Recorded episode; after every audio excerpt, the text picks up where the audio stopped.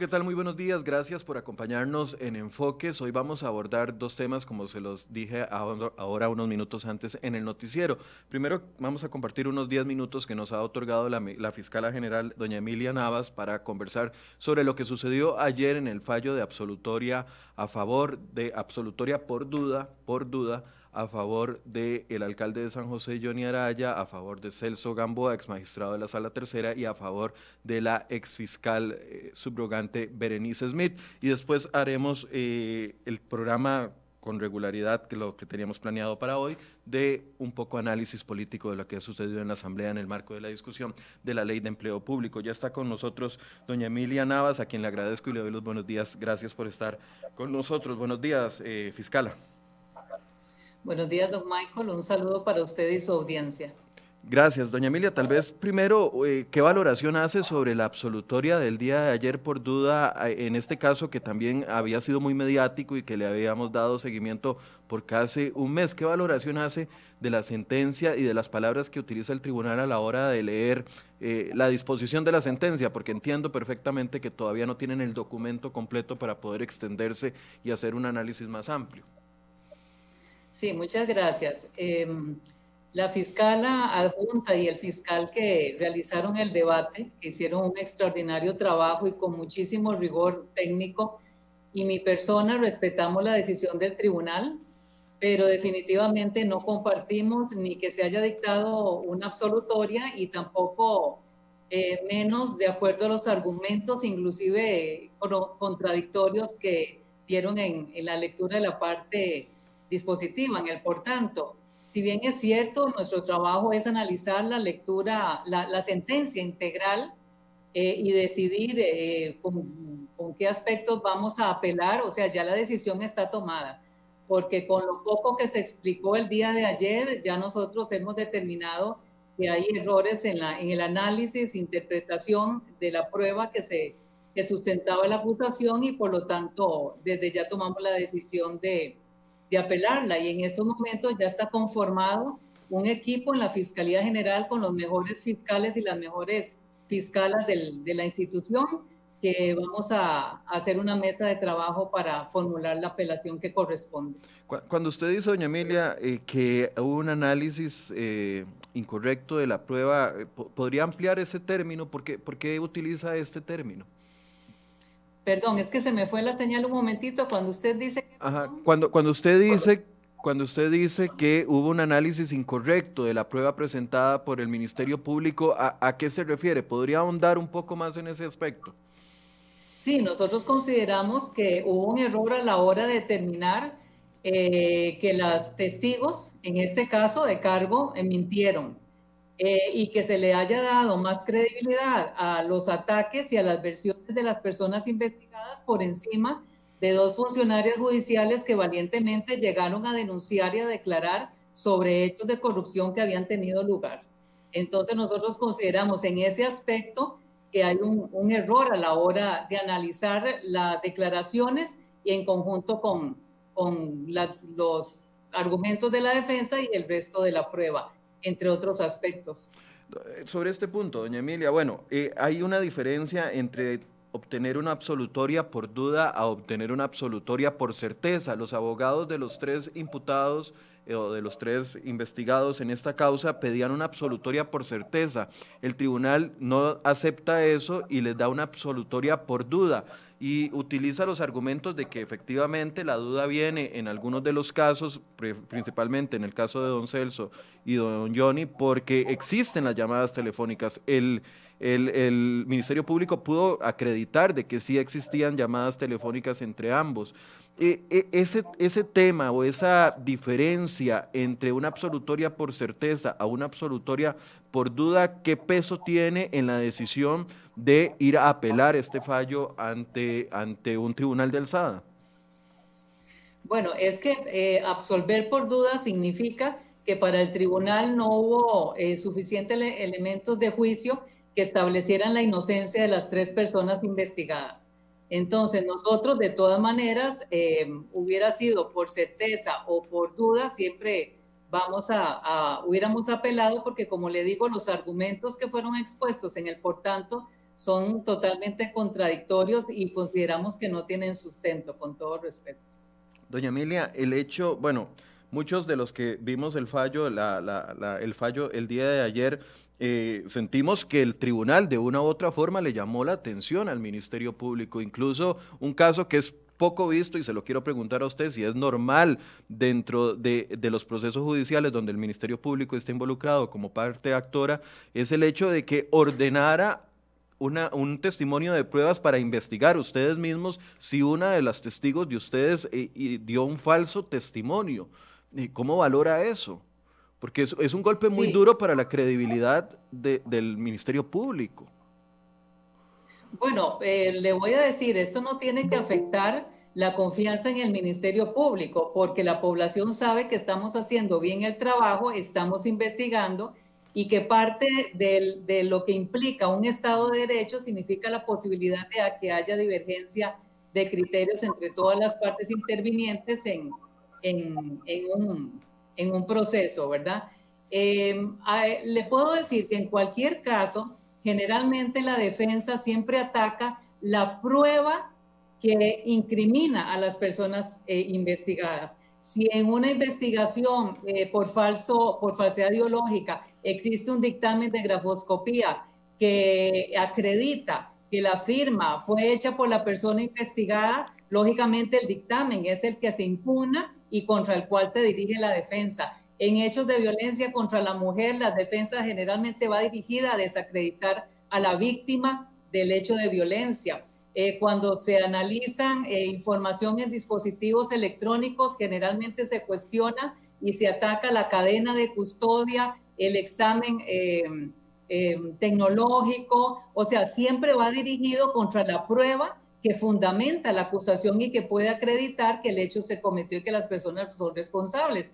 En este caso, lógicamente, la prueba más importante de que los hechos se cometieron y que constituían delito eran las declaraciones de las funcionarias judiciales, las dos del Ministerio Público, que valientemente dijeron las irregularidades que se habían cometido. Entonces, lógicamente es de esperar que la defensa de las tres personas investigadas ataquen como lo hicieron, porque ustedes lo pudieron apreciar, porque sé que los medios de, prensa lo dieron seguimiento todos los días en el debate, ataquen el dicho de las personas, atacando el dicho, desprestigiándolas y tratando de desacreditarlas, pues lógicamente le envían un mensaje al tribunal de que no hay que creerles. Entonces aquí el tribunal, en lugar de creerle a estas dos personas, eh, sin que exista absolutamente ningún indicio de que hayan mentido, porque además en el Ministerio Público nosotros le creemos, pues el tribunal decidió creerle más a las personas imputadas y no a estas dos valientes funcionarias. Pero eso es algo que, que es normal en la defensa, ¿verdad? Atacar con vehemencia la prueba, ya sea testimonial o documental o tecnológica, que incrimina a las personas eh, que fueron acusadas. Sí, lo, lo, que me pareciera que no es normal, y usted me podrá decir si es normal o no, es el hecho de que, de que el tribunal, eh, dentro de la misma sentencia donde absuelve a, tres personas, pida un testimonio de pruebas contra uno de los testigos. Yo no sé si esto es una práctica normal. le, voy a decir, eh, le voy a decir, eso es totalmente atípico. Es atípico porque yo le puedo decir que en 33 años de función en el Ministerio Público, eh, una o dos veces escasamente se ha hecho testimonio de piezas cuando se ha acreditado indubitablemente que alguien mintió. Pero imagínense que aquí el tribunal no le cree a las funcionarias, ordena un testimonio de piezas, pero dicen, para que el Ministerio Público investigue si faltaron a la verdad. O sea, si el tribunal tenía dudas de si habían mentido o habían dicho la verdad, no tenía por qué hacer un testimonio de piezas. Pero claro, eh, esto lo que hace es debilitar eh, la prueba más importante que existía y que existe, porque es importante que se sepa que el juicio, eh, que el, proceso no ha terminado. Aquí no hay una sentencia firme, nosotros vamos a impugnar y, el proceso de investigación continúa. Doña Emilia, hubo una falla, un mal cálculo. Ayer se lo preguntaban a don José Pablo Miranda, quien es el fiscal que llevaba el, a ver, el que estaba a la cabeza de esto, y, el tribunal le reprocha el hecho de que no haya llamado a dos testigos que podrían darle credibilidad a la versión de la testigo de la, de la fiscala. E, en este caso, la, la, fiscala que es testigo. Hubo un, no sé, un mal actuar. ¿Han hecho ustedes una reflexión sobre el hecho de no haber llamado a esos testigos debilitar el caso? No, no es así. Esa, esa apreciación es muy subjetiva. Cuando el Ministerio Público formula una acusación, eh, el fiscal o la fiscala o el grupo de fiscales lo que hace es de todos los elementos de prueba que hay en el expediente, escoge los que le permiten acreditar la responsabilidad de las personas investigadas. Si para el Ministerio Público en el momento en que se formula la acusación no es indispensable eh, alguna prueba testimonial, no está obligado a ofrecerla. Y además la prueba testimonial también merece eh, ofrecerse cuando es confiable. ¿verdad? Si nosotros no ofrecimos testimonios de algunas otras personas que estuvieron involucradas en los hechos, independientemente de cuál fue su participación, es porque no era necesario. Y es importante también, don Michael, hacer ver que este caso llega a juicio porque un juez de la República en una audiencia preliminar, después de analizar la acusación y el sustento de la acusación, decide que sí se justifica que vaya a juicio. Entonces hay un filtro hay un filtro de un juez de la República que lo analiza objetivamente y dice, sí, esto tiene que ir a juicio. Entonces no es como, como se intenta decir que arbitrariamente se llevó esto a debate, ¿verdad? Además, lo preocupante debe ser para la población que el Ministerio Público no investigue hechos de corrupción escogiendo qué investiga o qué no, o a quién investiga o quién no, pero el Ministerio Público tiene la obligación de investigar y más cuando se trata de hechos de corrupción y, presuntamente cometidos por funcionarios judiciales de altos cargos. Doña Emilia, ¿usted cree que esto podría traer, a ver, sabemos de que no está, entiendo perfectamente que va a ir a una etapa de alzada, a una casación, donde ustedes van a, apelar el fallo inicial, pero ya el hecho de que haya una primera sentencia, eh, a favor de los tres investigados y que tenga este antecedente de pedir un testimonio de piezas contra un testigo, eh, ¿cómo valora usted eso? ¿Eso podría desincentivar el hecho de la denuncia de casos de corrupción en el país? Vea, eh, le voy a decir, hace el año pasado yo hice un estudio porque pedí datos em, al Departamento del Poder Judicial que los maneja y es impresionante el número de casos eh, que fueron a debate y que... Eh, perdón, perdí la imagen. No, pero la estamos escuchando perfectamente, doña Emilia, ah, y la vemos también. Ah, bueno, está bien. Eh, de que se ordenaron reenvíos, o sea, el porcentaje de casos que se dicta una sentencia, independientemente de si es condenatoria o absolutoria, en el que los tribunales de apelación o la sala de casación ordena un reenvío es, es muy alto. Eh, esto no significa que, se afecte la investigación. A mí lo que sí me preocupa fueron varios aspectos que mencionó el tribunal ayer, que como digo, fue, fue muy escueto, pero, pero sí es importante llamar la atención. Eh, primero hacer eso con, con dos eh, fiscalas, que, perdón, una periodista y una fiscal del Ministerio Público que independientemente del cargo fueron testigos en hechos de corrupción que sabemos que son difíciles de tramitar, ¿verdad? La forma en que se les, eh, se les juzgó a ella, la forma en que se valoró su testimonio. Pero vea, eh, me preocupa el mensaje con esta sentencia eh, que se le da a la población de que mientras por un lado le pedimos a la ciudadanía que denuncie hechos de corrupción o irregularidades, por otro lado se dictan sentencias en los que se se toman decisiones como estas en donde se ataca más bien a las personas que valientemente denuncian los hechos de corrupción. Entonces, ¿qué es lo que va a pasar de aquí en adelante?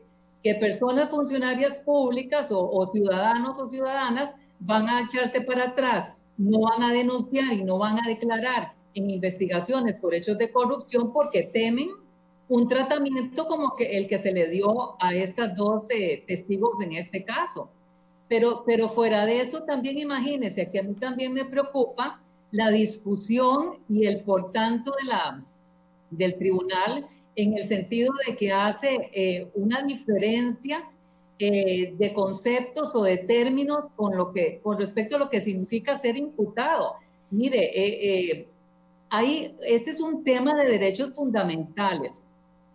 Cualquier persona, desde el momento en que figura como sospechosa de haber cometido un delito, es una persona imputada. Y desde ese momento, con solo la sospecha, le asisten derechos constitucionales, legales y que son fundamentales.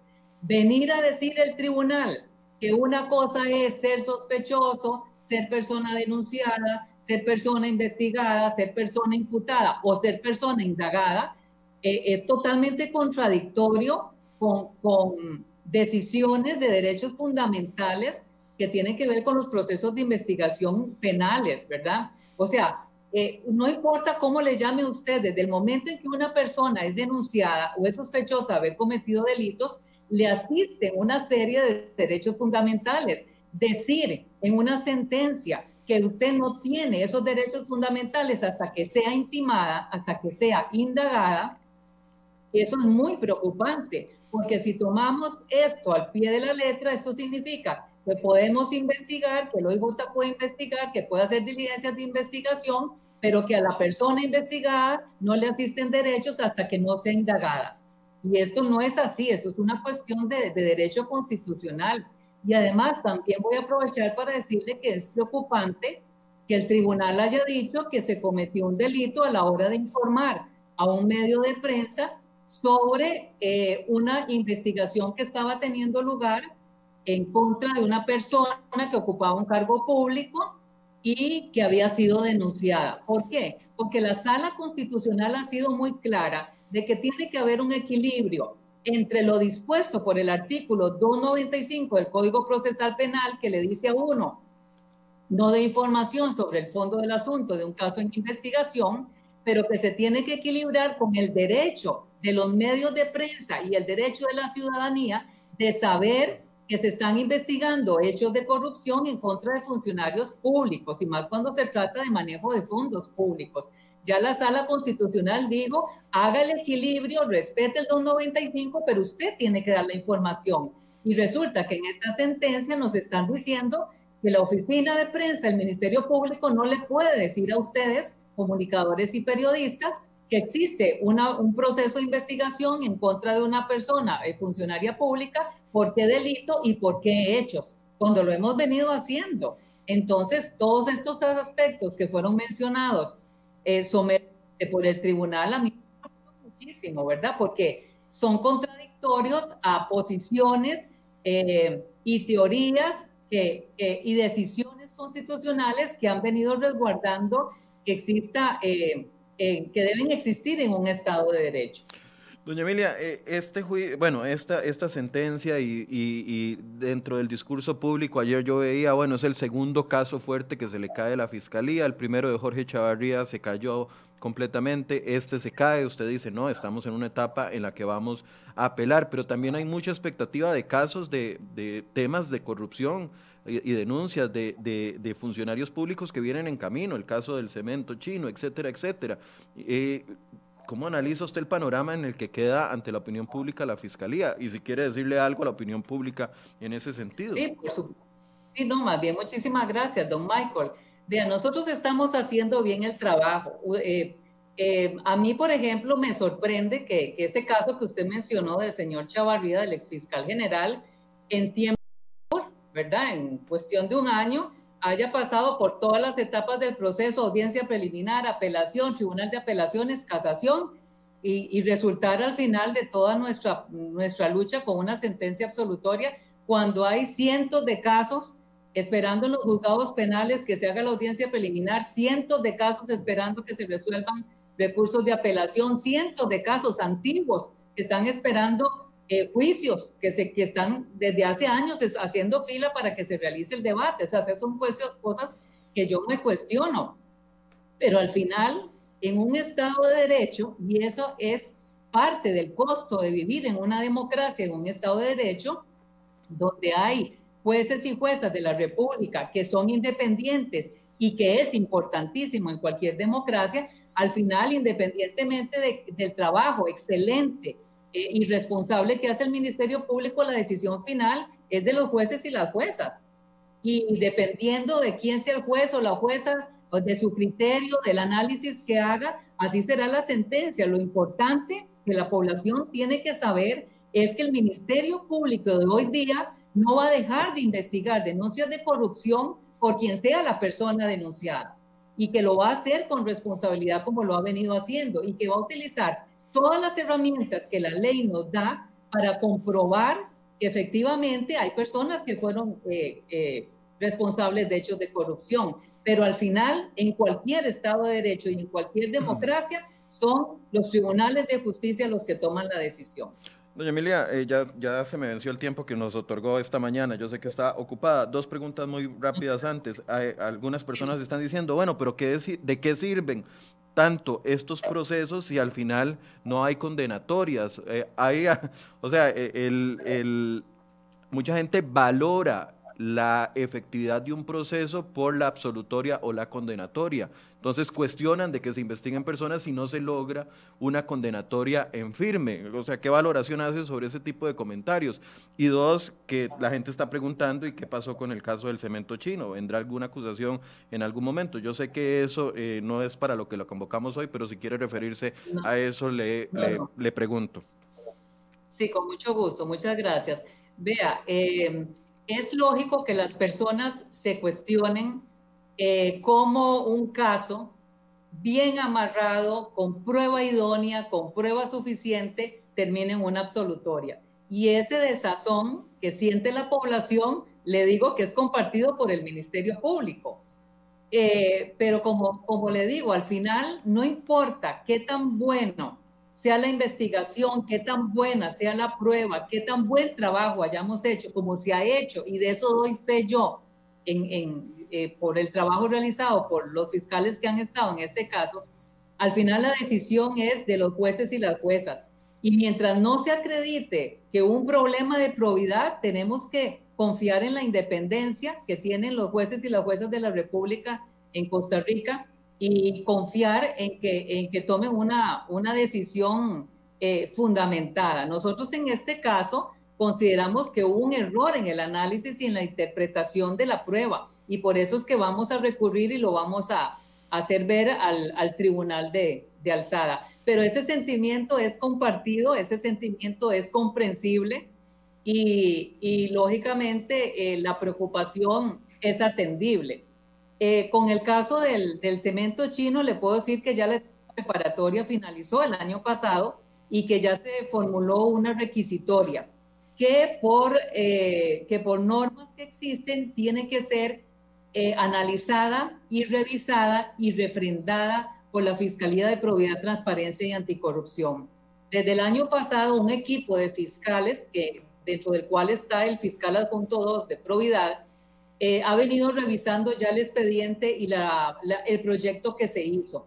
Las normas eh, internas dicen que se tienen cuatro meses para tomar una decisión por parte de la Fiscalía de Probidad, pero nosotros sabiendo que es un megacaso, que es muy complejo, que es muy grande y que está compuesto de muchos tomos, el legajo principal y los legajos de prueba, empezamos desde el año pasado con este equipo a revisarlo y todos los avances se le fueron dando. En este momento, el, el caso del cemento chino, con, con, todos los casos que implica, está en revisión en la Fiscalía de Probidad. Cuando la Fiscalía nos diga que está de acuerdo con el proyecto, le ponga el refrendo, pues nosotros lo, lo vamos a comunicar por ser un caso de interés público para, para el país. Ok, pero si empezó... Si si empezó Tuviera que corregir algo, ellos no lo hacen ver, se corrige y después se pone el refrendo. Ok, nada más para ver si entendí bien. Ya el año pasado se cerró la investigación y está ya ahora, y ya elaboraron el proyecto que no lo puede decir todavía, pero el proyecto puede decir una desestimación del caso o una acusación, puede, puede ir en cualquiera de esas dos vías. Eh, usted dice, por lo general los casos tienen cuatro meses. Si fuera un caso normal, quiere decir que para el mes de abril ya tendríamos que conocer una noticia. Este caso no es normal y podría tardar unos meses más. Sí, por razones de oportunidad y por la complejidad del caso, fue que el equipo de fiscales de probidad entró desde finales del año pasado a estudiar el expediente. y han venido recibiendo todos los avances de la requisitoria del proyecto que se hizo para irlo estudiando, porque nosotros sabemos que en cuatro meses un caso como estos jamás va a ser eh, eh, terminado de estudiar y analizado. Entonces, empezamos antes, eh, desde el año pasado a finales, y esperamos que, pronto ya haya terminado el, análisis de la, requisitoria, que tienen que revisarse de la mano con, la prueba que está en el expediente pero ya, ya está en esa etapa, está en esa etapa de que la Fiscalía de Probidad nos diga si estamos de acuerdo, está bien formulada la requisitoria, lo refrendamos o corríjase este aspecto o, algo así, corríjalo y me lo vuelve a mandar. Es, es una cuestión administrativa, pero necesitamos por tratarse de delitos funcionales que la Fiscalía de Probidad lo apruebe. Pero entonces es cuestión de días o meses, doña Emilia. Bueno, de días no lo creo, porque como le digo es un caso complejo, pero si eso ya ya digamos está en manos de la Fiscalía de Probidad. En la última etapa del proceso, por así decirlo. En la última etapa, que es el refrendo al proyecto que nosotros le presentamos. Bien, muchas gracias por el espacio, doña Emilia. Yo sé que hoy no lo tenía programada, pero le agradezco que aunque la llamamos eh, minutos antes, usted aceptó eh, conversar con nosotros y la vamos a invitar para que en un programa completo podamos conversar sobre el tema de la complejidad de los delitos de corrupción, que yo sé que usted hizo ese estudio y, y de le ha llovido aplausos, pero también muchas críticas y queremos ahondar en eso. Sí, no, con muchísimo gusto. Más bien yo agradezco estos espacios eh, que me permiten a través de ustedes explicarle a la población dentro de lo que la ley me, me, me lo permite, ¿verdad? Eh, nuestro criterio con respecto a lo sucedido el día de ayer. Bien, le agradezco mucho a la fiscala general Emilia Navas por acompañarnos estos minutos. Eh, queríamos darles una actualización y la reacción. Ayer eh, estuvimos llevándoles en vivo eh, las declaraciones de los abogados de los acusados, las declaraciones de las personas que fueron absueltas el día de ayer, don Celso, doña Berenice y don, bueno, los abogados, porque ellos no, no hablaron y don Johnny Araya. Vamos a ver qué pasa en los próximos días con esta acusación. Continuamos con, eh, con el programa que habíamos prometido para el día de hoy. Vamos a hacer un poco de análisis político eh, con don Sergio Araya, que ya está conectado con nosotros, analista político, porque ha sido una... Don Sergio, bueno, ya lo veíamos, este caso, aunque es judicial, eh, se mete hasta lo profundo del tema político y vemos resolución. Esta semana han pasado muchas cosas en la Asamblea Legislativa, continúa la discusión de empleo público, eh, el informe de la Procuraduría General, eh, Procuraduría de la Ética Pública que de una u otra forma eh, hunde las versiones y justificaciones del diputado Jonathan Prendas con respecto a su viaje a España, eh, la protesta de la diputada Nidia Céspedes, o sea, el campo político es está completamente revuelto. Buenos días, don Sergio, gracias por esperarnos. Tiene el micrófono apagado, don Sergio. Cierto. Ahí, ahí lo escuchamos. ahora sí, muy bien. Decía Michael que, bueno, primero eh, los buenos días a usted, por supuesto, y a todas las amigas y a los amigos que están conectados en este momento a su programa Enfoques. Eh, bueno, es evidente, ha sido una semana muy cargada, como prácticamente todas las semanas desde que inició este año preelectoral, que eso no se puede obviar, siempre todo va a estar de alguna forma articulado a ese, a ese tema. Y bueno, lo que estaban ustedes ahorita intercambiando, la señora fiscala y ustedes, pues, eh, digamos, es como la cereza en el pastel de lo que ha sido una semana llena de, de, temas polémicos en donde se sigue vislumbrando esa conexión, digamos, que existe entre lo judicial, lo político, cómo hemos ido judicializando todos los procesos políticos o cómo en algunas oportunidades, y esa es la parte más complicada y esperemos que en esta oportunidad la verdad salga a la luz, lo judicial también se politiza. Entonces hay que tener mucho cuidado porque ambas dimensiones pueden resultar eh, preocupantes, sensibles para la estabilidad del sistema democrático.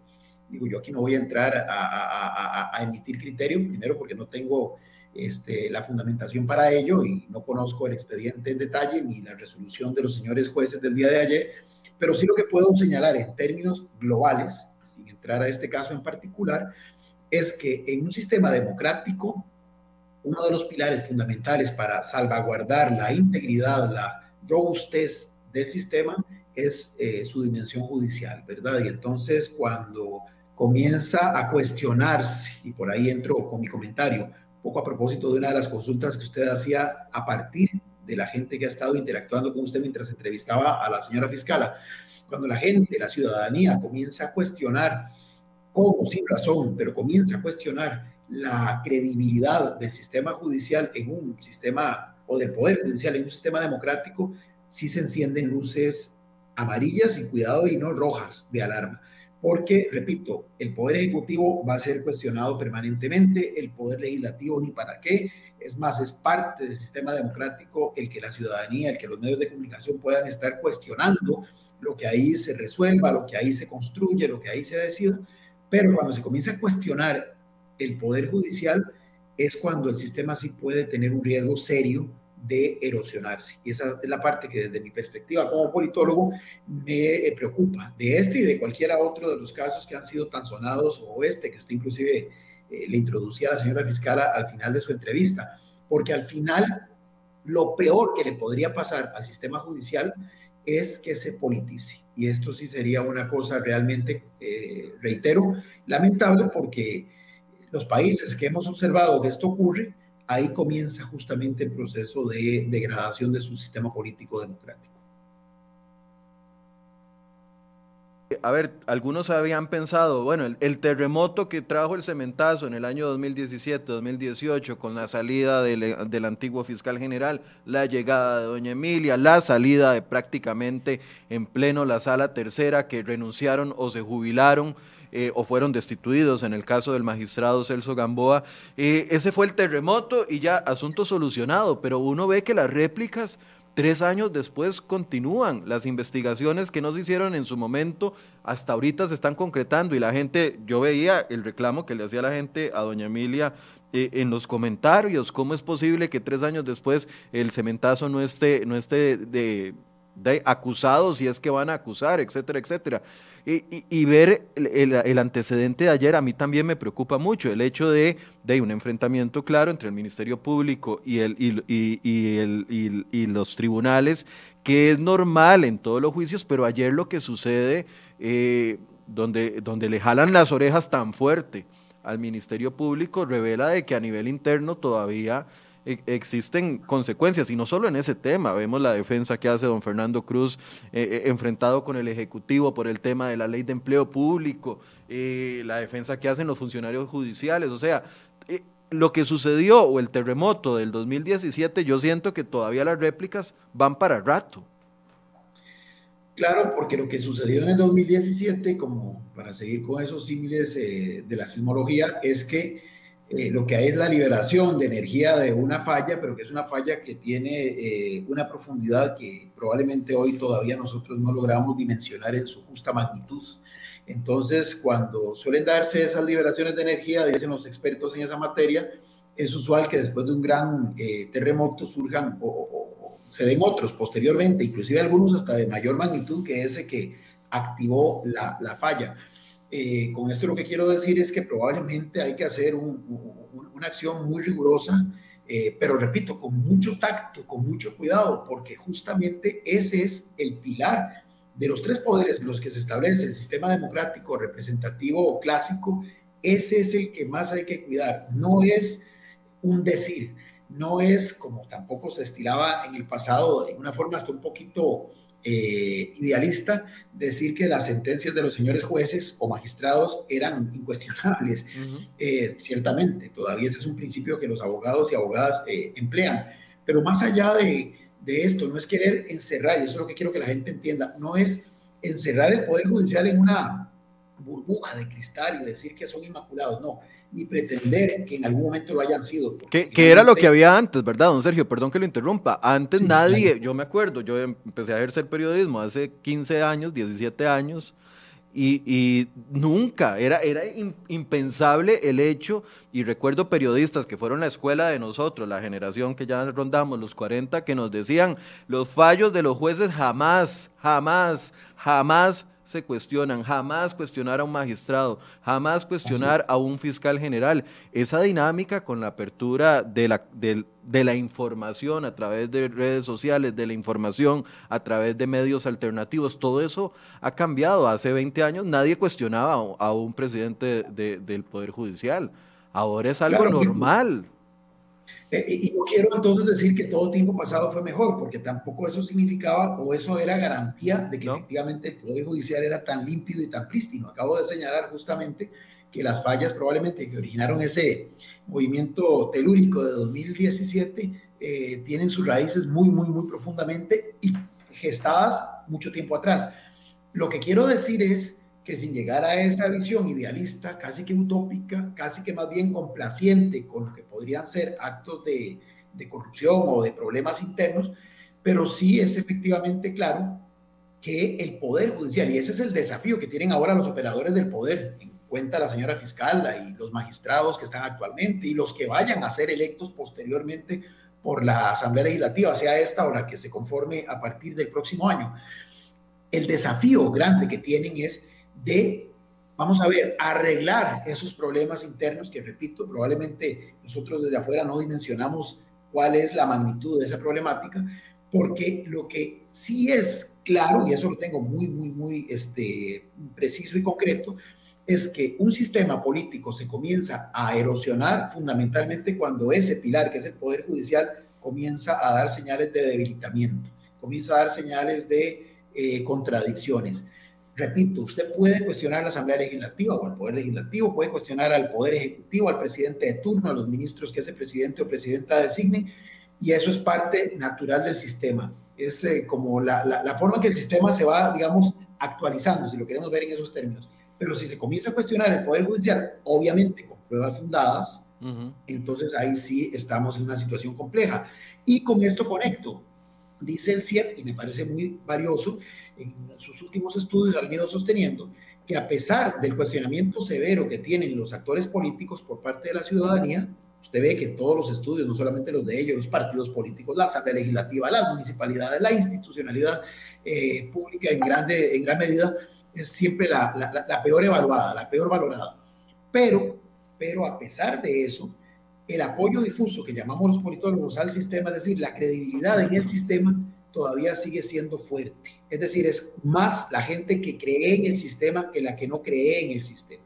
Y eso todavía es como el eh, bono que nos garantiza que todavía podemos hacer ajustes, correcciones, los cambios que haya que hacer dentro del sistema y no que se nos sobrevenga un cataclismo, que ahí sí sería terrible, de una pérdida de credibilidad hacia el sistema y entonces se comiencen a explorar como válidas otras fórmulas de organización política que sí pueden ser altamente perniciosas. Y no lo estoy inventando, basta con ver espejos de países cercanos donde se hicieron grandes transformaciones exclusivamente orientadas a mejorar las condiciones de vida de la gente, fundadas en ese agotamiento que tenía la ciudadanía con respecto al sistema político imperante, y al cabo de los años los resultados lo que nos arrojan es que el remedio resultó peor que la enfermedad.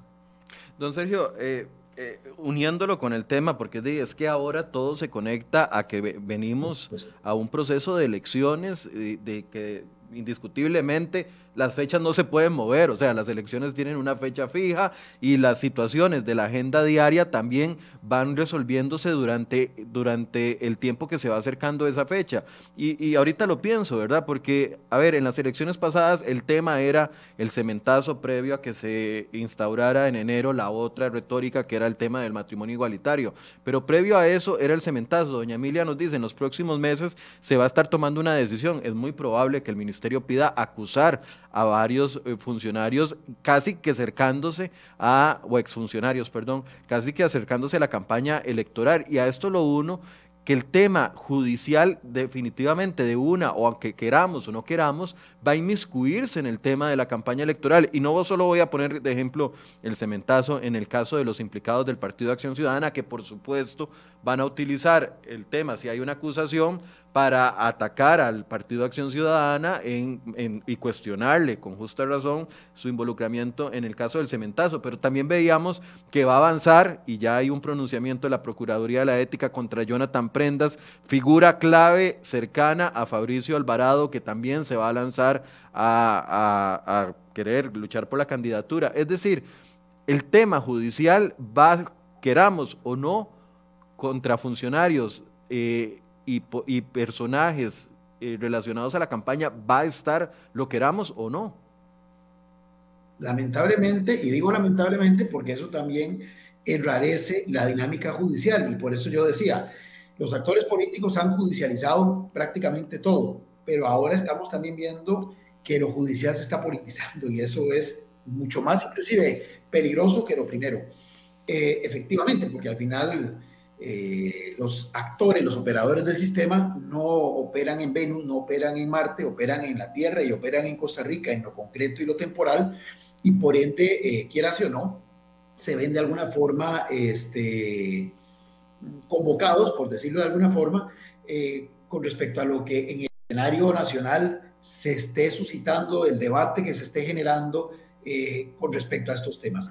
Y es evidente, son temas sensibles que lamentablemente, pero bueno, uno no puede llamarse tampoco a engaños, los actores políticos van a querer utilizar eh, para, como se dice popularmente, llevar agua a sus molinos, ¿verdad? Por, ejemplo, el Partido Acción Ciudadana, que fue el partido que surgió eh, hace ya muchos años con la bandera de la lucha contra la corrupción, la transparencia en el ejercicio de la función pública, la, ética. La ética.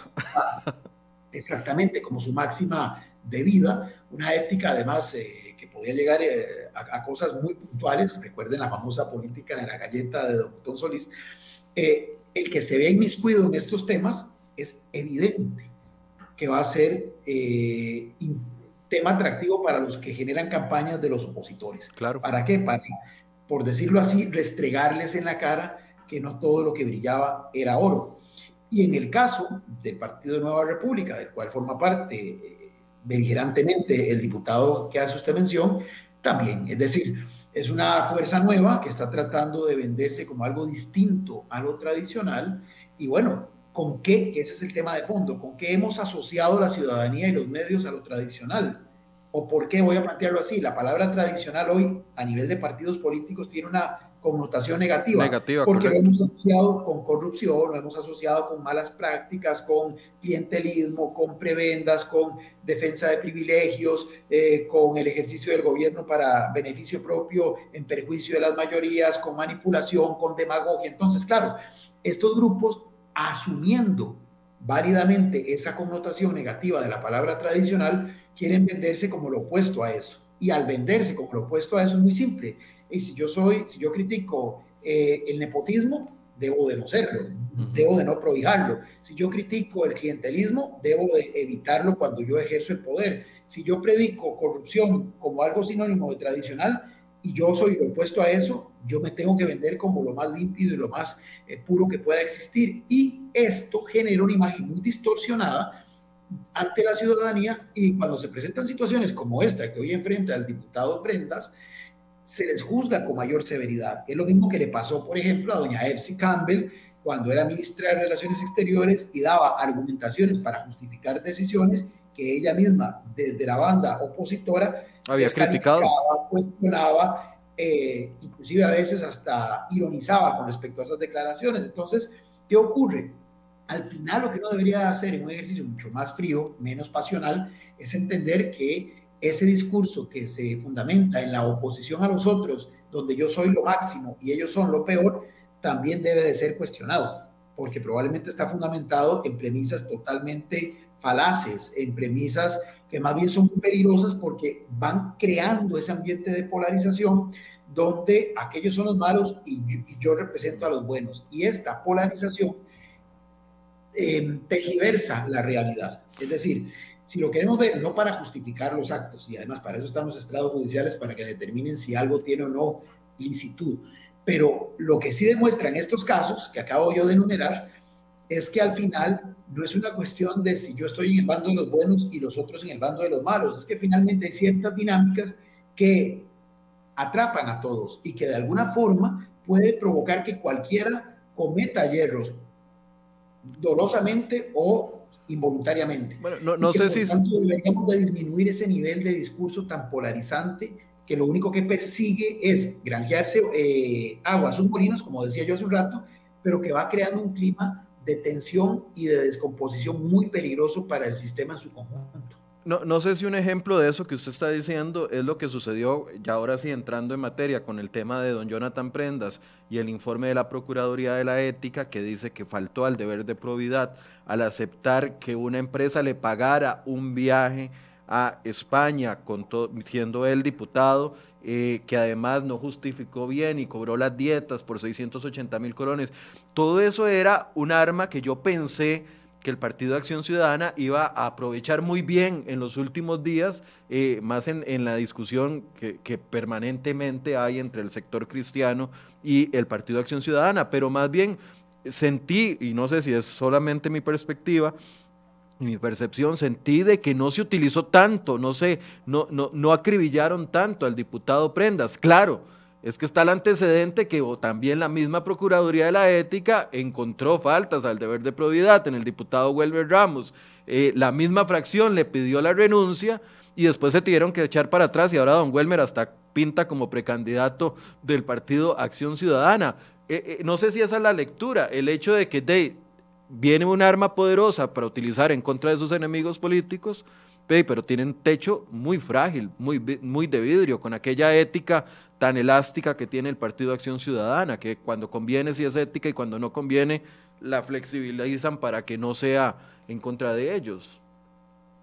Vamos a ver, aquí entramos un poco en la dimensión de la especulación, porque obviamente uno carece de cierta información eh, de fondo real como para sustentar mejor ese, eh, estos escenarios que estamos construyendo pero me parece que en parte podría ser esa una hipótesis totalmente válida, pero creo más allá de esto que lo que ocurre es que en este momento, eh, vamos a ver, la bancada del PAC, para utilizar la expresión, digamos, de lo que es más visible del partido, que es lo que está ahorita en la Asamblea Legislativa, eh, está tan enfrascada en sus propias contradicciones internas a propósito del tema que se está discutiendo actualmente en el plenario, que es la ley de empleo público, que me parece que, como, como diríamos también popularmente, la dejó ir porque ni la vio pasar, porque está metido de lleno en este otro tema. Yo diría que una situación puede ser también no querer generar, si es que alguien lo, lo atisbó y vio la posibilidad, eh, en la línea de lo que planteaba Michael, que quizá algunos dijeron, no, mejor no explotemos esto todavía, es algo incendiario que puede servir ya más próximo el proceso electoral. Lo, están guardando en la buchaca. Exactamente, utilicemos los dardos en el momento justo, porque en este instante quizá no generemos mucho ruido en un momento en el que más bien lo que se tiene que hacer es construir mayorías para tratar de impulsar este proyecto que, bueno, de acuerdo a lo que han señalado el presidente y su ministra de Planificación, es eh, relevante y es fundamental, y lo sabemos todos, una de las condiciones para que el Fondo Monetario eh, concrete el acuerdo que, al, que se llegó inicialmente con el Ejecutivo. Y que de alguna forma este, estos temas pueden enrarecer el ambiente que ya de por sí es bastante complejo en la Asamblea Legislativa, cuando la fracción de gobierno, que no es la mayoritaria, en este tema en particular luce tan dividida y es evidente, solo basta escuchar las intervenciones de la diputada Paola Vega, donde inclusive este, confronta directamente no solo a la ministra de Planificación, sino que, y es la primera vez que lo hace, creo, desde que ejerce eh, la diputación, confronta directamente al presidente de la República. Entonces, sí me parece que eh, manejaría esas dos hipótesis, o la dejaron ir porque están tan metidos en esta lucha interna, tratando de ver cómo sacan, digamos, a flote el proyecto de ley de empleo público, o si lo vieron, lo vieron como una oportunidad que sintieron que no era el, momento propicio para eh, detonarlo, para no generar más eh, enrarecimiento de un ambiente ya de por sí eh, tenso que impera en la Asamblea Legislativa, y eventualmente tenerlo ahí,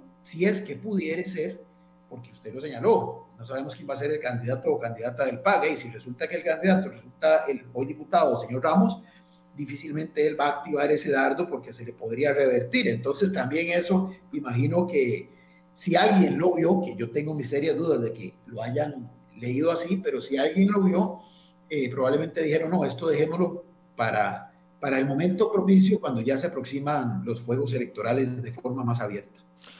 Eh, siguiendo esta línea, la ley de empleo público ha generado, eh, a ver, uno no podría decir que una división del Congreso, porque pareciera, si uno se deja llevar por la votación de las mociones, pareciera de que hay un bloque muy fuerte de 40, entre 40 y 44 diputados que van en la misma dirección a pesar de las críticas que haya tenido el proyecto de ley y a pesar de las presiones. Hoy va a haber manifestación en la Asamblea Legislativa, los rectores universitarios siguen insistiendo en, eh, en que deben de salir de la ley de empleo público, los sectores siguen insistiendo, pero pareciera que hay un bloque muy, muy, muy ¿cómo se llama? Perdí la palabra, muy... Cohesionado. ¿Perdón? Cohesionado, muy sí, cohesionado. Sí, sí, sí, muy cohesionado, tiene, tiene toda la razón. Muy cohesionado que va en la misma línea a pesar de las críticas. Otro bloque donde una de las más fuertes es la diputada Paola Vega, efectivamente.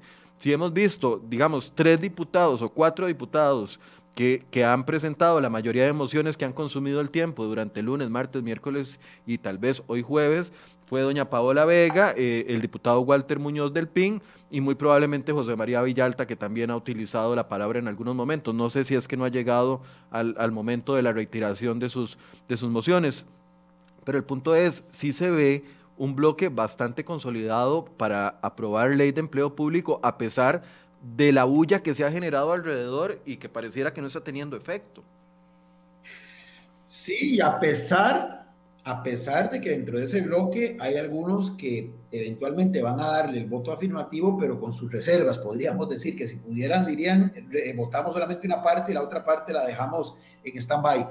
Eh, como el caso, digamos, del diputado Abarca del PUS, que ha sido un crítico de algunas eh, modificaciones, bueno, que ahora en estas jornadas de mociones de reiteración se están tratando de, de, reversar algunas, pero porque siempre existe, y esto uno nunca lo puede obviar en temas parlamentarios, ¿verdad? Y no sería la primera vez que ocurra que proyectos de esta magnitud tan complejos, que tienen tantas aristas, eh, inclusive por procedimientos eh, legislativos mal enfocados, mal encausados, posteriormente puedan este, caerse, ¿verdad? Eh, el tema, digamos, más eh, paradigmático de esta materia fue la fallida reforma fiscal en la administración Chinchilla Miranda, que don Otón Solís, como vocero de la oposición más fuerte de ese momento, que era el PAC, dicho sea de paso, este, acordaron, construyeron, y siendo presidente de la Asamblea Legislativa, otro integrante de ese partido, Juan Carlos Mendoza, eh, por problemas de procedimiento, luego el diputado Fishman y otros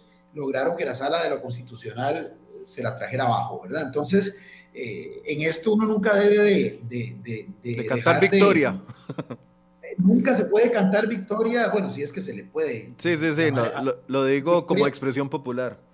No, lo, sé, lo sé, claro, Michael, pero me refiero que uno puede, aquí voy a usar otra expresión popular, el pan se te puede quemar en el horno, a la salida del horno. Es decir, hay que tener mucho cuidado porque efectivamente podría ser que este, por más eh, cohesión que exista al interior de estos diputados, otros diputados deliberadamente permitan que esto fluya, conscientes de que el proyecto puede estar teniendo algunos vicios en su procedimiento, en su trámite, que posteriormente la sala de lo constitucional, que eso va a ser un tema bastante interesante cuando llegue a esa instancia, y toda vez que el Poder Judicial es uno de los directamente afectados en esta materia, eh, eso es una interesante este, reflexión para un constitucionalista y para expertos en derecho administrativo. Eh, ¿Cómo se va a dirimir, por ejemplo, una consulta que probablemente va a haber una vez que esto sea aprobado en primer debate sobre vicios o no que tenga de constitucionalidad por el fondo, pero también por la forma? Por ahí he oído, digamos, al, diputado, al avesado diputado Villalta Flores Estrada, que usted lo mencionaba ahora, que curiosamente no ha sido tan este, grandilocuente en las intervenciones en el plenario, pero hacer alusiones a cuestionamientos de la forma en que el presidente actual del directorio, don Eduardo Cruzan, em, reordenó todas las mociones de reiteración. Y curiosamente fue un tema que por ahí se citó y no pasó a más. Bueno, uno podría decir, no sería de extrañar que un diputado de ese perfil, que tiene mucha experiencia legislativa, esté, como se dice popularmente, sumando y sumando y sumando los aspectos y permitiendo que se sigan desarrollando, porque sabemos que él uno de los que está en contra por el fondo de este proyecto, se sigan sumando lo que a criterio de él son inconsistencias, son vicios, para luego eh, presentar una propuesta ante la sala de lo constitucional y que por procedimiento se venga abajo el, proyecto. Entonces, bueno, la, que esgrimió esa, perdón que lo interrumpa, la que esgrimió esa posición exactamente como usted lo está describiendo, o sea, no fue José María Villalta. José María Villalta, si, la gente que, no le cae bien o que no le gusta la posición política de, de José María Villalta, la mayoría sí le tiene que reconocer lo acertado que es cuando es oposición. O sea, e, es una persona que es muy acertada, señala cosas que efectivamente eh, al final se terminan concretando. Pero la que sí esgrimió esa posibilidad fue la diputada Paola Vega, que le dijo al presidente Khrushchev en una de las intervenciones, usted lo que está haciendo, y se lo dijo con estas palabras, es sumando para que la consulta constitucional sea más robusta y se caiga el proyecto de ley. Exactamente, bueno, a, confesión de parte del relevo de pruebas. Entonces, me parece que evidentemente es un tema al que todavía le falta mucho. Yo, yo pienso que, vamos a ver, este es un panorama muy complejo para el país, obviamente, pero en general este, para el gobierno, para, bueno, para parte de la fracción oficialista, porque aquí tenemos que hablar de parte de la fracción oficialista. Eh, me parece que, pero en general para los otros partidos políticos. ¿Por qué? Porque Finalmente, como lo habíamos advertido el año pasado, eh, la campaña 21-22 va a girar, además de la parte de lo judicial que mencionaba usted, Michael, eh, va a tener el tema del Fondo Monetario sobre su, digamos, va a ser un tema que quieras o no, no, no se pueden sustraer los actores políticos del tema, por una simple y llana razón, porque aún en el mejor de los escenarios, que cada vez se va haciendo menos probable, pero en el mejor de los escenarios de que todo se aprobare en tiempo y forma como el Fondo Monetario está esperando, la mayoría de las acciones, los efectos, inclusive parte de los desembolsos, van a venir hasta el próximo año. Entonces, quieras o no, es para el próximo gobierno, para la próxima Asamblea Legislativa, a, los que les va a quedar, como se dice, el chicharrón caliente en sus manos. En el mejor de los escenarios, que repito, cada vez está viendo menos probable que se llegue a concretar. Así que no nos extrañe que en plena campaña electoral oficial, porque ya los partidos están en su propia campaña interna, claro. pero en la campaña abierta, este siga siendo un tema sensible. Y a partir de ahí entonces sí vamos a ver qué posturas van a asumir los diferentes actores políticos. Porque usted dijo ahora, ahora algo muy interesante. Esas manifestaciones que se están dando en las afueras de la Asamblea parece que no están haciendo mella. Efectivamente, en este momento no están haciendo mella ¿Por qué? Porque probablemente la lectura de muchos de estos operadores políticos es, son minorías y la gran mayoría está a favor de que le eh, pongamos orden a un tema que es sensible, que desde la perspectiva del imaginario social mayoritario genera eh, desigualdades, genera privilegios injustos. No sabemos cómo va a ir evolucionando esto este, conforme pasen los meses, no sabemos cómo va a ir evolucionando conforme este proyecto de ley llegue a algún puerto no sabemos al final si el proyecto de ley que entró, bueno, ya sabemos que ese no, pero lo que finalmente sea aprobado en la Asamblea Legislativa, qué características va a tener. Recordemos que eh, en los detalles es en donde se, eh, eh, pueden dar los problemas. leyes, y no obvio, leyes que aparentemente eran muy populares, como la ley de tránsito en su momento, comenzó a implementarse y se le detectaron una serie de problemas que más bien la... Se tuvo que hacer una nueva hubo que hacer una nueva ley y ahora ya es impopular hablar de ese tema. Es más, la ley de enriquecimiento ilícito, por la cual es hoy de alguna forma este, valorado el quehacer del diputado Prendas, para volver al otro tema, fue una ley que se aprobó hace muchos años en tiempo récord, justamente como consecuencia del escándalo de los expresidentes de la República. Fue el tema de campaña del 2006, correcto. Exactamente, y que juristas tan connotados como el expresidente de la Corte y ya fallecido Luis Paulino Mora, eh, en algún momento expresó que era una ley que tenía muchísimos, este, muchísimas inconsistencias, porque también es otro problema. A veces no por aprobar algo eh, se puede aprobar lo mejor, a veces es mejor hacer un pequeño es, eh, como dicen, y revisar. Lo que pasa es que eh, por eso haber apostado dentro del acuerdo con el fondo a esta ley como una de las que van a contribuir de manera más decidida a cumplir los indicadores o las metas económicas acordadas entre el Ejecutivo y las autoridades técnicas del Fondo Monetario, es una apuesta sumamente riesgosa. Tan es así que todas las operadoras eh, que nos están vigilando y monitoreando siguen sin querer cambiar el estatus eh, de nuestra situación económica y de nuestros bonos eh, y, de invertir acá, porque justamente entienden que es una apuesta bastante arriesgada. Dice doña Roth Q. Marian, Rod Marian, Don Michael, todos los que creen en Cristo son cristianos, los católicos son cristianos, católicos, los protestantes son de, de, son en todas sus denominaciones cristianos, cristianos evangélicos, bautistas. Eh, doña Marian, eh, discúlpeme si eh, entendió cuando dije el bloque cristiano o los diputados cristianos, si lo entendió despectivamente, jamás fue mi intención. yo respeto mucho y nunca me meto con la religión absolutamente de nadie. Lo utilicé como un facilismo para poder identificar al bloque cristiano, pero voy a tratar de ser más específico en ese tema para que quede claro, dice eh, Keylor Rodríguez, Michael, ya me aprendas, siempre es muy participativo en su programa.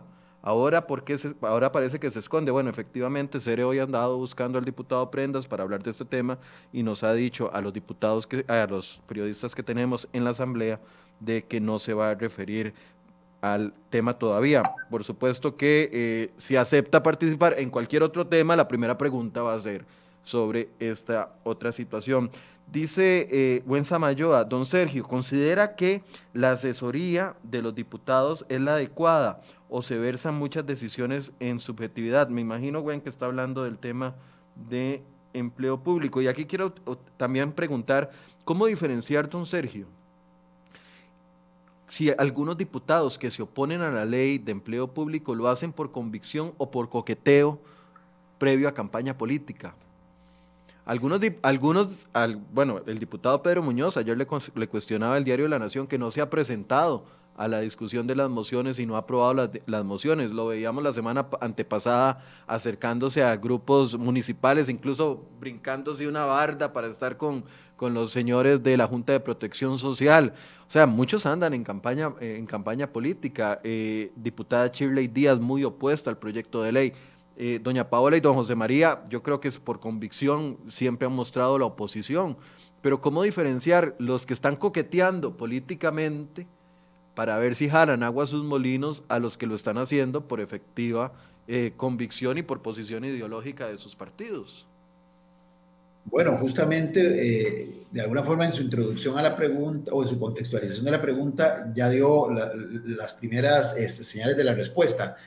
Eh, por sus obras los conoceréis, obras son amores y no buenas razones, es decir, eh, uno no puede circunscribirse únicamente al acto específico, que en este caso sería la discusión que se está dando en este momento en el plenario legislativo de lo que llaman ellos en la jerga legislativa las mociones de reiteración, sino que hay que ver todo el bosque, por decirlo así, todo el contexto. Y entonces usted tiene que comenzar a partir de ahí a atar cabos y sacar sus propias conclusiones.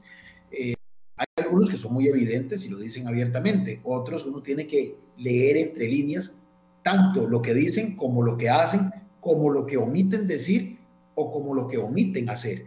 En el caso, por ejemplo, de, de, de, la diputada Vega, que ha sido una de las más beligerantes, es evidente que en el caso de ella, insisto, uno puede o no estar de acuerdo con su tesis, pero está convencida de lo que está diciendo, ha defendido sus mociones, las defendió en la comisión en la que formó parte cuando se discutía este proyecto en esa instancia, ahora la reitera en el plenario legislativo.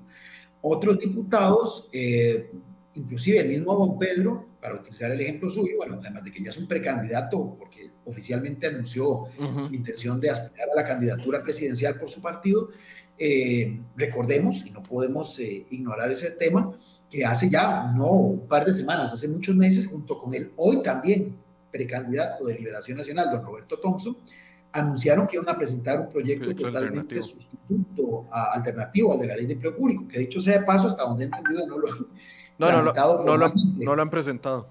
No lo han presentado, nada más digamos que plantearon que lo iban a hacer. Entonces, eh, es interesante porque como no hay nada en concreto, digamos, para basarnos en hechos y no en especulaciones y en valoraciones subjetivas, no hay nada en concreto, solamente hay un anuncio de hacer algo. Se ven este tipo de eh, actos, que eso sí son evidentes, públicos y notorios, entonces ya ahí uno podría eventualmente comenzar a sacar sus conclusiones de quién está eh, defendiendo una tesis por convicción, tratando de argumentar inclusive eh, razones de naturaleza totalmente técnica, repito, que uno puede apoyar o no, pero que ahí están, y el, y el o la que este, simplemente a nivel discursivo plantea una cosa, pero el contexto contribuye a que uno tenga otras interpretaciones de cuáles pueden ser las motivaciones reales detrás de eso que está eh, discursivamente planteando. Entonces, sí es una, eh, es una fibra muy delgada, pero hay que darle un seguimiento muy riguroso a estas cosas y entender esos contextos, entender inclusive la expectativa que cada uno de esos actores tiene en su futuro inmediato. Doña Paola, y aquí no la estoy defendiendo, simplemente le estoy poniendo de ejemplo, uno imagina que terminada su gestión legislativa, pues algo que anuncie algo en los próximos meses, no ha advertido de alguna aspiración de continuar en esto. Eh, en esto me refiero ya sea como precandidata presidencial o en algún puesto, por lo menos no de los que implican eh, votación popular. En el caso de don Pedro, en el caso de don Roberto Thompson y en el caso de don Carlos Ricardo Benavides, pues ya es público y notorio que ellos, además de su ejercicio como diputado, el caso de don Erwin Nassis, pretenden seguir más allá. Exactamente. Y eso, de alguna forma, incide. Por eso yo decía, este es un año muy difícil para el Ejecutivo, no solamente porque no tiene una fracción robusta, sino porque además su pequeña fracción se le divide, sino porque además todas y todos, o una importante parte de las y los diputados, sacan el abaco electoral. Ya están midiendo todo en función de esto. Ya están analizando qué hoy conviene impulsar y qué hoy, desde su lectura, no conviene impulsar. Porque recordemos, atienden públicos, segmentos del electorado que van a ser a los que quieren dirigirles un mensaje. ¿Para qué? Para granjearse su respaldo en las urnas. Entonces, eh, van todo a medirlo, aunque ellos abiertamente no lo reconozcan, pero van a medirlo todo en esa lógica electoral. Y a partir de ahí es que uno como ciudadano, como ciudadana, tiene que tener esa agudeza, ese olfato para entender ciertas actitudes y ciertos discursos, además, ver la concordancia, es muy importante, porque de repente usted verá en este año a diputados y diputadas o actores políticos en general diciendo cosas que dos años atrás probablemente no hubieran dicho o rechazaban. Y esto no es nuevo, no estoy inventándome nada. Uno puede hacer una recapitulación en el tiempo y se dará cuenta de esto. Entonces, además, la misma gente lo va entendiendo. La gente dice, ah, este ya dice esto porque está en campaña electoral abierta. Lo importante sería tener esa capacidad de leer eso entre líneas, de ver el contexto y de poder entonces a partir de ahí tomar una conclusión de a quién uno quiere finalmente respaldar con su voto. Y la, otra pregunta, eh, si están mal o no asesorados, bueno, es que también depende de, depende. qué asesoría viendo. Hay asesorías técnicas, por supuesto, y cada uno tiene sus asesores, y hay asesores en la Asamblea Legislativa que inclusive eh, apoyo a la totalidad de los diputados o a la institución como tal. Pero también hay eh, consultores externos, hay lobistas externos, aunque aquí esto no esté regulado, pero en la práctica existe, que también contribuyen y hay intereses, porque al final la política es un juego de intereses que de alguna forma están detrás de la construcción de las decisiones que muchos de estos eh, actores políticos asumen. Es decir, los proyectos de ley, ideal sería que fueran solo criterios técnicos los que animan a las y a los diputados a tomar sus decisiones, ya sea de aprobación o ya sea de rechazo. Pero evidentemente es un órgano político y la política está impregnada por todo lado de intereses. ¿De intereses de quién? de actores, de sectores que justamente quieren que sus objetivos, sus fines, sus agendas se impulsen. Y para eso o se lanzan a sí mismos y se ponen ahí en, primera fila, en la trinchera, o ponen a gente, o no ponen, suena muy feo, apoyan a personas que saben pueden responder a sus intereses cuando ya están en el ejercicio de sus cargos públicos. Correcto, tienen razón. También está José María Villalta como posible precandidato, Eduardo Cruzan, las personas que me están diciendo eso. Para cerrar, don Sergio, ¿cómo lee usted eh, la protesta de la diputada Nidia Céspedes? Yo no recuerdo, al menos en los últimos años, digamos, una protesta sostenida durante cuatro años de una diputada en, en el centro del plenario, de pie eh, cuando se están hablando de otros temas completamente distintos. Uno tal vez lo entendería si estuviéramos hablando del tema del aborto o si estuviéramos hablando del tema de indígena, alguna afectación o lo de la milla fronteriza. Esas son las tres justificaciones. ¿Cómo lee usted eh, eh, esta protesta? que algunos pensamos está descontextualizada, pero tal vez otros más mal pensados dirán, eh, ha sido el distractor de esta semana del, fondo de los temas, con memes, con ataques, con exfuncionarios del PAC que han tenido que borrar tweets porque criticaron muy feo a la señora y tuvieron que echarse para atrás y disculparse, como, como Marco Feoli o la misma Carolina Hidalgo que también tuvo que borrar un tweet. ¿Cómo, lee esto? Porque vieras que a mí, de verdad que, que entre todo el panorama, eh, de esto no me cuadra en nada, pero de, puede que haya algo detrás que yo no esté viendo. Bueno, creo que, creo que es muy interesante porque efectivamente, vamos a ver, Hace un rato hablaba de que uno tiene que ver la consistencia y la coherencia. Bueno, esta diputada, usted lo señaló, en eso ha sido muy consistente. Igual, usted puede estar o no de acuerdo con sus tesis de fondo, pero Correcto. que la señora tiene una línea muy clara en esta materia, la ha tenido, e inclusive una forma de expresar sus eh, disconformidades también muy, muy propia de ella, muy sui generis, para no utilizar epítetos de ninguna naturaleza. Eh, pero ciertamente, uno podría decir, si en este momento, como ocurrió en el Senado argentino, si en este momento el tema en discusión fuera ese, eh, podría uno decir, bueno, es una, es, es, una estrategia que uno puede o no aprobar, pero es una estrategia igualmente válida y mientras no afecta a terceros, pues tendrá todo el derecho de, de hacerla. Eh, inclusive para, uno diría, en ese contexto, para que las cámaras, el ojo de la opinión pública se vuelque y de esta forma empujar a su favor, o por lo menos tratar de posicionar mm, de mejor manera el tema que está ella reivindicando con ese proceder, un poco como lo que hizo don Carlos Avendaño cuando se fue a sentar ah, en el Monumento Nacional. Al monumento, Nacional, en una de sus anteriores eh, roles como diputado. Lo que pasa es que uno podría imaginar, sí, que tal vez eh, es una estrategia de destiempo, digamos, yo no voy a entrar aquí a cuestionar si lo que está haciendo eso o no eh, digamos, eh, razonable, pero sí me parece que en eso coincido con usted, Michael, es, es a destiempo, y entonces uno podría suponer, o una de dos, o que lo hizo de manera inconsulta, es una acción que ella en el ejercicio de su libertad como diputada y como persona optó por hacerlo, que no necesariamente haya sido, digamos, de común acuerdo con, ni con su bancada, ni con el partido al que ella hoy dice representar ahí, o al revés, o es un tema para justamente ir tratando de medir fuerzas de ir posicionando otro tema que quizá pueda generar eh, tensión, eh, especialmente ya eh, en, las proximidades de la próxima, de, la campaña electoral venidera, porque es un tema sensible, es un tema tan sensible como los que también de alguna forma marcaron la pauta en la recta final del proceso electoral anterior. Entonces, que además permite alineamiento de actores de forma más tangible, más precisa. Vea, yo con esto cierro, Michael, porque sé que ya estamos llegando al final.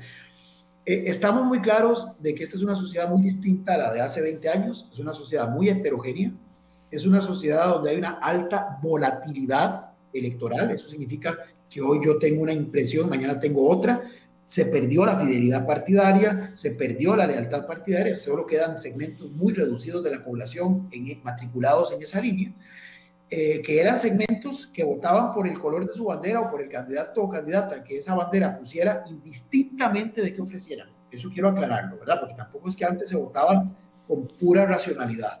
Eh, tampoco. no, no, hay, que no, llamar, no, hay que llamarse engaños.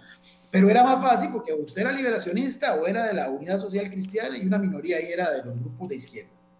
Y había un grupo que era el que definía las, las votaciones que eran los indecisos. Esos sí eran los que tal vez votaban un poco más analizando propuestas o si les generaba o no empatía a alguno de los candidatos de turno.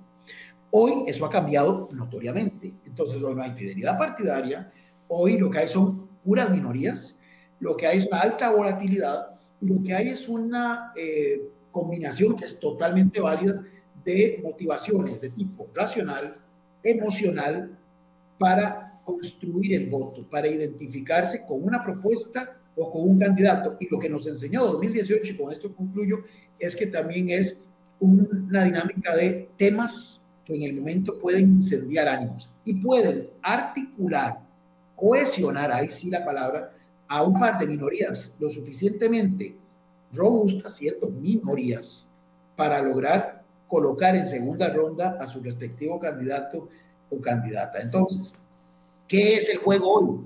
¿Cómo identificar a esas minorías que tenga un elemento diferenciador, porque vamos a ver, el empleo, el empleo a todos nos interesa, la reactivación económica a todos nos interesa, entonces eso no son elementos... Pero, es un tema menos emocional, es un, son, temas, son temas más generales, más etéreos, o sea, todos queremos que haya empleo, pero no, no, no nos indigna y, y no nos ha indignado a través de los años el hecho de que tuviéramos ya una vergonzosa cifra de, desempleo de 12% antes de la pandemia. No nos ha indignado tener 20% de pobreza en, yo no sé, en los últimos 25, 30 años. Eso ya no nos indigna. Estos otros temitas sí. ¿Perdón? Ni nos indigna ver locales cerrados, a los humanos nos No, no, no, ya nos acostumbramos a eso, correcto. Entonces, ¿qué es lo que pasa? Pero además eso se transversaliza en todos los grupos políticos. Es decir, si usted ya revisa, no lo va a hacer casi nadie, pero si usted revisa a conciencia lo que proponen en materia de generación de empleo en distintos partidos, van a ser con sus diferencias de grado muy similares. Entonces, ¿cuál va a ser el elemento que marque la diferencia, como hace cuatro años o hace tres años?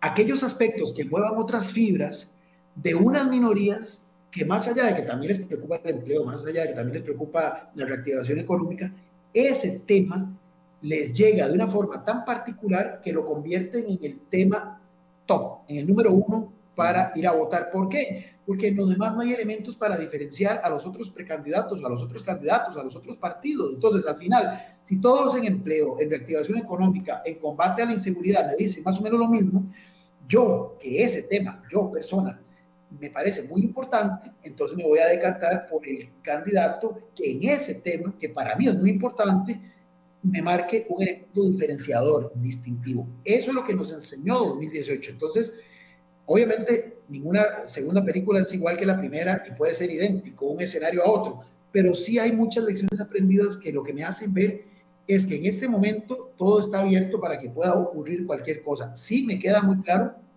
la volatilidad, sí me queda muy claro que la, que la volatilidad genera fragmentación, por tanto hay puras minorías, es decir, ya yo no percibo salvo algo apoteósico que sería probablemente de carácter populista, y eso sería más peligroso aún, no percibo yo en el ambiente, ni siquiera entre los actores que suenan, a nadie con la capacidad suficiente para llegar y amarrar una mayoría suficiente como para ni siquiera requerir una segunda ronda. Entonces sí me parece que eh, el kit va a ser cómo activar a una minoría que tenga un elemento diferenciador, que cohesione y que algo más, que convenza a esa gente de ir a votar. Es que a veces a la gente se le olvida, es decir, no es el que habla más bonito.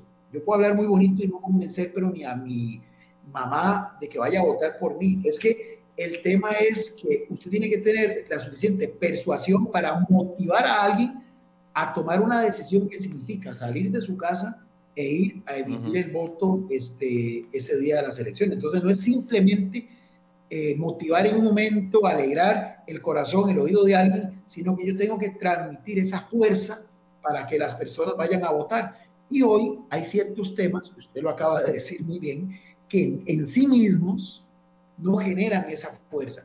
Que el mensajero puede ayudar, sí, pero también uno ve en inmediato el perfil de los mensajeros y tampoco ve uno a, a, un mensajero, a una mensajera con un carisma tan desbordado que cualquier cosa que hable es irrelevante porque la sola figura de esa persona ya motiva, por lo menos y con todo el respeto lo digo para todos los que aspiran, eh, no veo ninguno que tenga ese perfil tampoco.